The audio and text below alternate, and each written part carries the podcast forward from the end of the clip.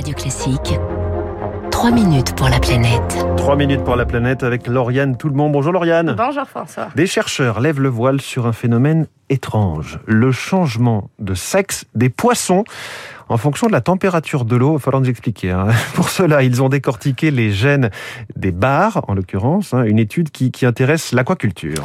Oui, alors François, écoutez bien, contrairement aux mammifères, certaines espèces de poissons n'ont pas de sexe prédéterminé, elles ont des tendances génétiques plutôt mâles, plutôt femelles ou entre les deux. Et c'est l'environnement qui va faire pencher la balance.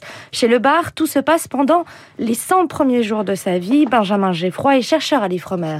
Au tout début, pendant les 50 premiers jours, s'il fait très chaud, là, on va avoir une masculinisation des bars par la suite. Ce que j'entends chaud et froid, c'est, on va dire 16 degrés, c'est froid, et 21 degrés, c'est chaud. Si on les garde au froid à 16 degrés trop longtemps, ils vont aussi devenir mâles.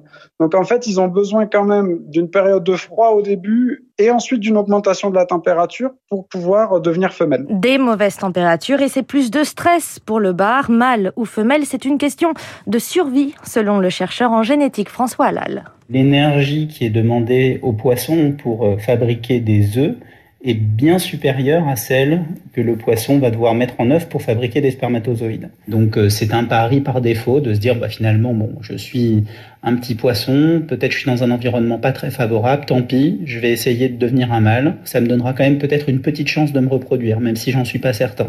Ou au contraire, je suis un poisson un peu plus gros, j'ai plus de chance parce que je suis dans un environnement un peu plus favorable.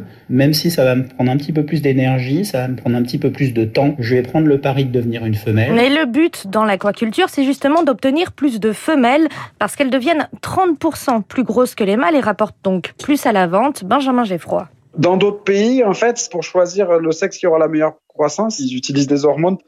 Nous, en Europe, c'est interdit. Et donc, du coup, on essaie quand même de trouver des solutions pour pouvoir aider les producteurs, les aider à fournir des protocoles assez appliqués pour qu'ensuite, eux, ils peuvent les utiliser pour dire, bon, ben là, tel acheteur veut m'acheter des petites larves qui vont être plutôt femelles ou plutôt mâles.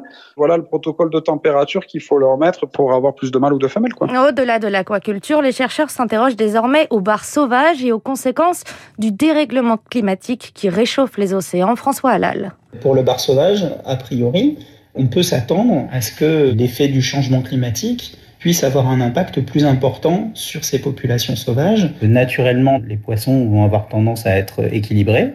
Il va y avoir 50% de mâles, 50% de femelles. Mais lié à cette augmentation de la température, on va avoir un biais qui va s'imprimer. Cet environnement dégradé on va s'attendre à ce que ça puisse avoir un impact sur la proportion de femelles euh, chez ces espèces. Après le loup de mer, c'est-à-dire le bar en Méditerranée, François Halal va se pencher sur le bar dans l'Atlantique.